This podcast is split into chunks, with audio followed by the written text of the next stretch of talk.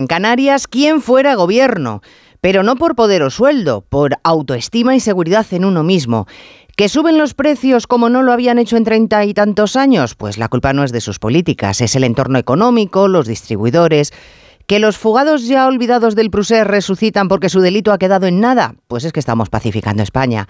Oiga, que siguen las reducciones y escarcelaciones de penas a violadores y abusadores. Es que los jueces... ¡Ay, los jueces! Que me he hecho unas risas hablando de violencia de género, pues es que los fascistas no entienden lo mucho que estamos haciendo por las mujeres.